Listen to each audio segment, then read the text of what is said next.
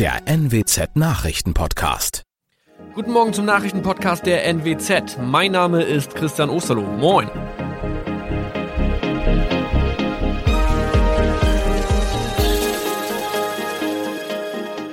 Und das sind unsere regionalen Nachrichten am Morgen.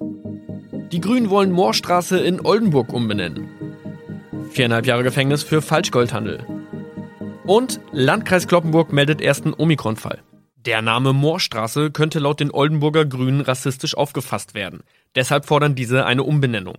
Die Straße wurde allerdings nach Hermann Moor benannt, einem der ersten Siedler in der Gegend. Um Missverständnisse auszuschließen, beantragen die Grünen eine Änderung in Hermann Moor Straße. Dann müssten alle Anwohner ihre neue Adresse in ihren Pässen angleichen. Außerdem müssten Polizei, Feuerwehr, Rettungsdienste und Anbieter von Navigationssystemen informiert werden. Die Stadtverwaltung schlug vor, ein Zusatzschild mit Informationen zur Person Hermann Mohr anzubringen. So könne man alle Irritationen beseitigen.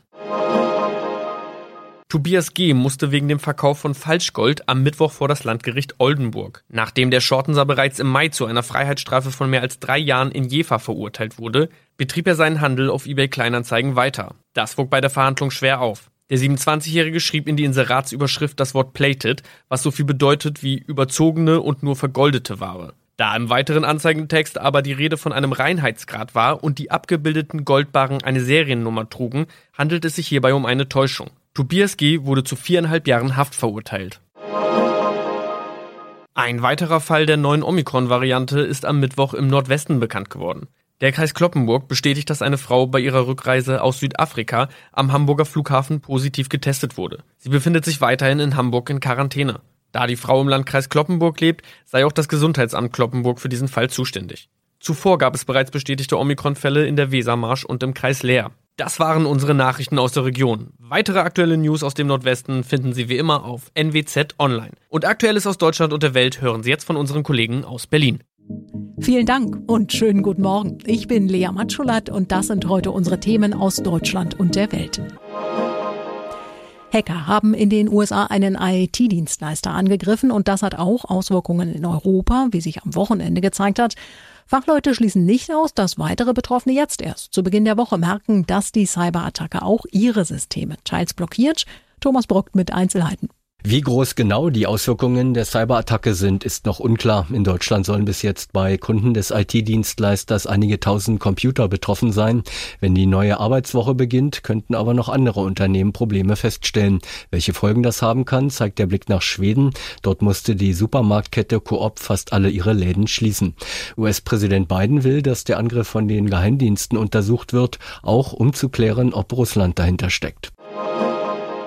Die Politik diskutiert darüber, ob man Leuten, die ihren Impftermin ohne große Begründung ausfallen lassen, ein Bußgeld aufbrummen kann und sollte. Schließlich verfällt in so einem Fall Impfstoff. Im Gespräch sind um die 30 Euro.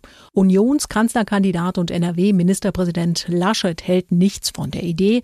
Er mahnte aber, die Termine bitte abzusagen. Nach wochenlangem Rückgang war währenddessen die Corona-Inzidenz in Deutschland am Wochenende erstmals wieder leicht gestiegen. Thomas Bremser mit einigen Infos. Die Corona-Zahlen sind insgesamt nach wie vor sehr niedrig und schwanken immer wieder, aber Expertinnen und Experten sagen schon länger, dass die Inzidenz wieder ansteigen wird, wohl vor allem wegen der hoch ansteckenden Delta-Variante. Weil sich vor allem junge Menschen anstecken könnten, die noch nicht geimpft sind, sollten die jetzt schneller geimpft werden. Das fordert unter anderem CSU-Chef Söder und er macht Druck auf die ständige Impfkommission, denn die generelle Empfehlung, 12 bis 17-Jährige zu impfen, steht noch aus. Das Gremium empfiehlt das bislang nur in einigen Fällen Fällen, etwa bei vorerkrankten Teenagern. Im Kaspischen Meer ist ein großer Brand in der Nähe eines Erdgasfeldes ausgebrochen. Es brennt vor der Küste von Aserbaidschan. Warum ist noch unklar. Der Zivilschutz des Landes dementierte Berichte, wonach es auf einer Offshore-Plattform eine Explosion gegeben habe. Fachleute würden die Brandursache untersuchen. Noch ist unklar, ob Menschen ums Leben gekommen sind oder verletzt wurden. Die Schäden für die Umwelt sind noch nicht absehbar. Papst Franziskus ist wegen eines Darmleidens erfolgreich operiert worden. Der Eingriff fand am Abend statt und der Heilige Vater habe gut auf den Eingriff reagiert, heißt es aus dem Vatikan. Claudia Wächter in Rom, weiß man heute Morgen schon genaueres dazu, wie es Franziskus geht? Nein, mehr wissen wir hier leider auch nicht. Wie gewohnt hat der Vatikan nur das Wichtigste mitgeteilt, kurz und knapp, aber Franziskus hatte wohl schon länger Beschwerden. Eine Darmverengung nach einer Entzündung. Bei älteren Leuten kommt das wohl relativ häufig vor. Und ähm, ein Mediziner hier aus einer anderen Klinik, der meinte, solch ein Eingriff sei in der Regel keine große Sache. Es gäbe keinen wirklichen Grund zur Beunruhigung, aber Franziskus, der ist Mitte 80, hatte eine Vollnarkose. Ich denke, so ganz ohne war das auch nicht. Und sag mal, Claudia, die Gesundheit des Papstes war und ist ja ein heikles Thema. Wie geht der Vatikan damit um? Also an die große Glocke hängt der Vatikan solche delikaten Themen natürlich nicht. Da ist man mehr als zurückhaltend. Aber es kam auch schon mal vor, dass äh, Franziskus selbst ankündigte, ich muss mich an den Augen operieren lassen. Da hatte er den grauen Star, dann äh, hat er natürlich Probleme mit dem Ischiasnerv, er hinkt oft, ihm fehlt ein Teil seines Lungenflügels, also topfit ist er sicher nicht. Und äh, sein Job schlaucht. Der Papst, der sitzt nicht nur auf dem Sofa. Vielen Dank, Claudia Wächter. In Miami in Florida wollen Fachleute das zum Teil eingestürzte Hochhaus im Laufe des Tages komplett sprengen und somit abreißen. Die Instabilität der Ruine sei gefährlich und sie behindere den Fortschritt der Bergungsarbeiten im bereits eingestürzten Teil, heißt es von den Behörden. Sören Gies mit weiteren Infos. Wegen der nahenden Ausläufer eines Tropensturms soll die Sprengung schon heute erfolgen. Die Ausläufer des Tropensturms Elsa könnten Prognosen zufolge ab morgen Abend für heftige Windböen und starken Regen sorgen. Mehr als 120 Menschen gelten weiter als vermisst. Wie viele davon zum Unglückszeitpunkt tatsächlich in dem Gebäude waren, ist aber unklar. Am 24. Juni war ein Teil des Hochhauses mit etwa 130 Wohneinheiten aus noch ungeklärter Ursache zusammengesackt. 24 Tote wurden bereits geborgen. Äh, sobald die jetzt geplante Sprengung durch ist, wollen die Spezialisten weiter nach den Vermissten suchen. Im japanischen Küstenort Atami suchen die Rettungskräfte nach dem Abgang einer Schlammlawine weiter nach den Vermissten. Es können bis zu gut 100 sein. Am Samstag hatte sich nach heftigen Regenfällen eine Schlammlawine gelöst und mehrere Häuser zerstört. Königlicher Besuch in Berlin. Heute reisen Maxima und Wilhelm Alexander an, das niederländische Königspaar. Die beiden bleiben bis Mittwoch und werden unter anderem Kanzlerin Merkel und Bundespräsident Steinmeier treffen. Bettina Fisser in Amsterdam. Welchen Stellenwert hat der Besuch von Maxima und Wilhelm Alexander? Ja, einen sehr großen. Deutschland ist ja nicht nur Nachbar, sondern wichtigster Handelspartner für die Niederlande.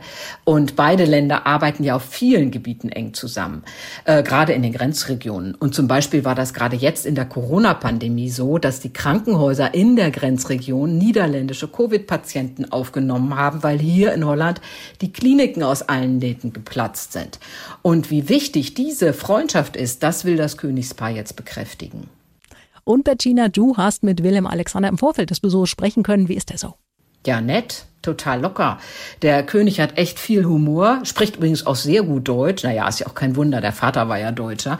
Ob Maxima Deutsch spricht, das weiß ich eigentlich gar nicht so genau. Aber auf jeden Fall ist die auch sehr charmant. Und äh, Willem Alexander ist ja auch ein riesen Fußballfan und ist jetzt schwer enttäuscht, dass sowohl die Niederlande als auch Deutschland so früh aus der EM geflogen sind.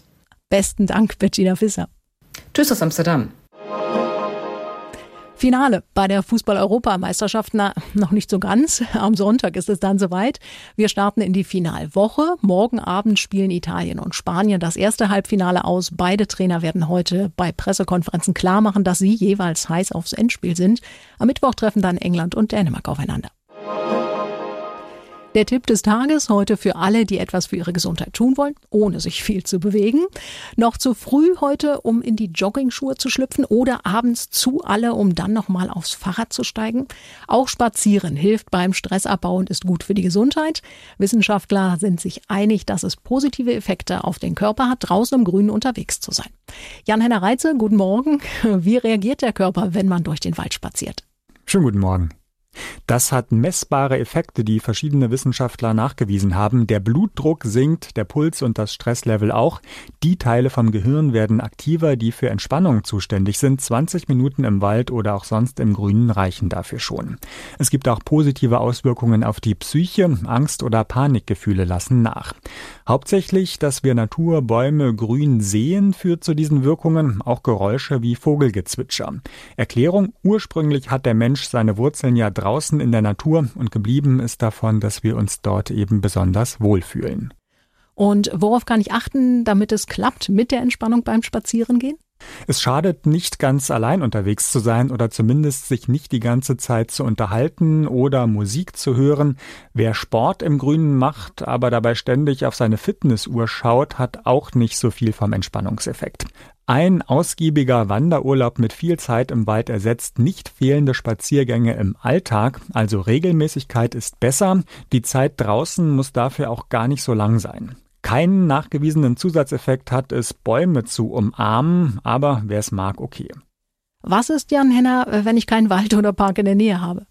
Das muss kein Nachteil sein. Auch schon ein Ausblick auf einen Straßenbaum oder auch nur in den Himmel zu schauen hat einen positiven Effekt.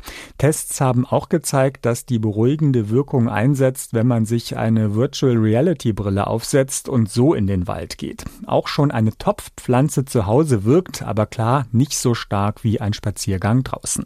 Dankeschön, Jan-Henner Reitze. Er besteht aus zwei Teilen aus insgesamt wenig Stoff und ist eigentlich immer ein Hingucker. Der Bikini wird heute 75 Jahre jung. Am 5. Juli 1946 wurde die Kreation von Modeschöpfer Louis Réard erstmals in Paris präsentiert. Dorothea Finkbeiner, guten Morgen nach Paris. Warum heißt der Bikini eigentlich Bikini? Hallo und guten Tag aus Frankreich. Ja, der erste, der 46 auf den Markt kam, hieß tatsächlich noch Atom, so in Anspielung auf die Sprengkraft der Atombombe, die damals ja noch als was Tolles Neues gesehen wurde. Aber der hat sich dann vielleicht auch, weil die Hose noch recht züchtig hoch über den Nabel ging, nicht durchgesetzt. Daraufhin hat der französische Designer Louis Réard es mit deutlich weniger Stoff versucht und dem Namen Bikini. Das wiederum nach dem Bikini-Atoll im Pazifischen Ozean, wo es kurz zuvor den spektakulären Atombombentest gab. Ja, und das hat dann geklappt. Merci, Dorothea Finkbeiner. Soweit von uns. Ich bin Lea Matschulat. Einen guten Start in die Woche.